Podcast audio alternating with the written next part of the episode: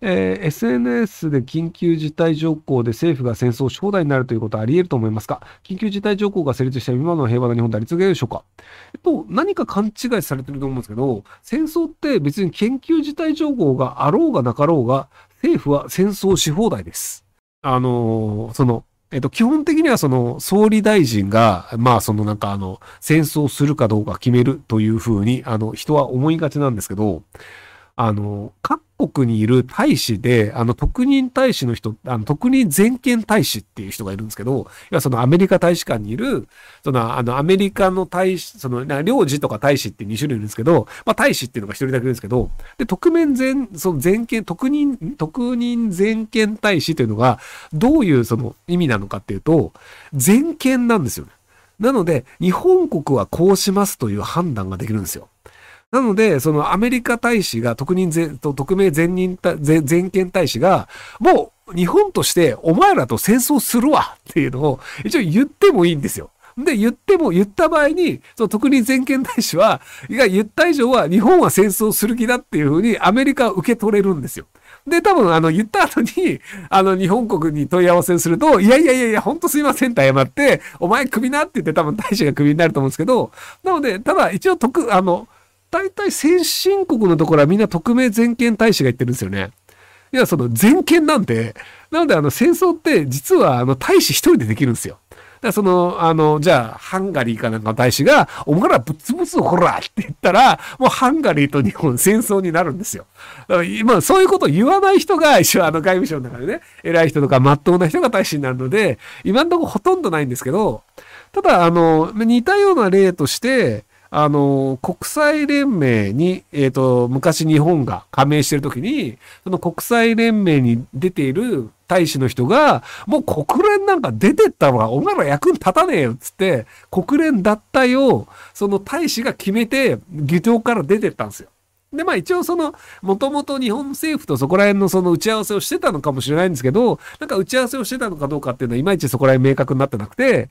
で、出てったっていうので、で、ただその国連から堂々と出てったのがかっこいいよねっていうことになって、その当時の日本の世論は、その大使偉いとなったんですけど、いやいや、国連出てくかどうかを現場の職員が決めちゃダメでしょっていうふうに僕は思うんですよ。でもなんかそういう、あの、個人の権限でできることってあるので、その今だと、まあその電話が通じるとかインターネットが通じるとかで、その直接じゃあ日本政府の偉い人とそのやり取りをして、その現場の大使の人が判断して動くっていうのが、まあ今の時代であれば基本可能なんですけど、その昔はやっぱりその、じゃあ電話とかもそのなんかあの、えっ、と、なんかあの、傍受されたりとか、そうなんかあの、スパイ的な人にこう聞かれてたりするとかで、なのでもうその直接政府とやり取りできないよねっていうので、もう現場の人の判断に任せるっていうので、結構その押し出す、あの、行ってこいっていうのでやらせるっていうのは昔からあるんですよね。なので、その、えっ、と、じゃあ、フランスとドイツが戦争したときに、そのフランスとドイツの人たちがどういう条件で停戦をするか、みたいなのも、もうその場のその出てる、その、あの、司令官だったり大使とかが、みんなでこうするって言ったらもうそうなっちゃう。でも決まったからもうここで停戦するしかないよね、とかっていうのだったりするので、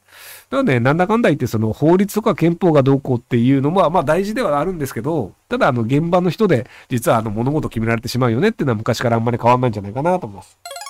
ASD の息子25歳、国立大学中退、今通信大学4年独学で、えープログラミングを勉強しているようで、どのように自立できるようにしたらいいでしょうか？えっと、まあ別に通信制大学ちゃんと行ってるんだったらそれでいいと思うし、プログラミングやってるんだったら好きにほっときゃいいんじゃないですか？で、国立大学中退っていうか、まあ国立大学に入れる時点で多分頭がいい子だと思うので、なので別にあの、無理してこうしろ、ああしろ言わない方がいいと思うんですよね。結局その ASD の子ってその興味があるものしかやらないっていう習性の強い人が多いと思うので、なのでプログラミング興味があるんだったらもう下手にそのストレス与えないで好きなようにやらせるっていうのでいいんじゃないかなと思いますけども。えー初対面の警察になぜタメ口なんですかと質問したら目上だからと言われました。目上とはどういった点からかと聞くと自分の方が年齢が上とのことでした。警察にこういう態度の人が多いのはなぜでしょうか犯罪をしたわけでも職務質問を受けたわけでもなく忘れ物の受け取りの使いなしです。忘れ物の受け取りでそうなるんだ。ちなみに僕もあの若い頃はその警察のタメ口があまり好きではなかったので、あの警察官にタメ口を聞かれると高校生なんだけどタメ口で返すっていうのやってましたね。要はその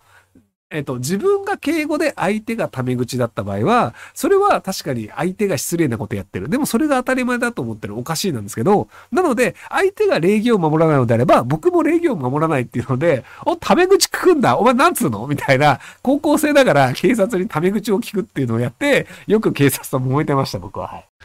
あの、まあ、その交通違反とかいろいろ僕やってたんでね。はい。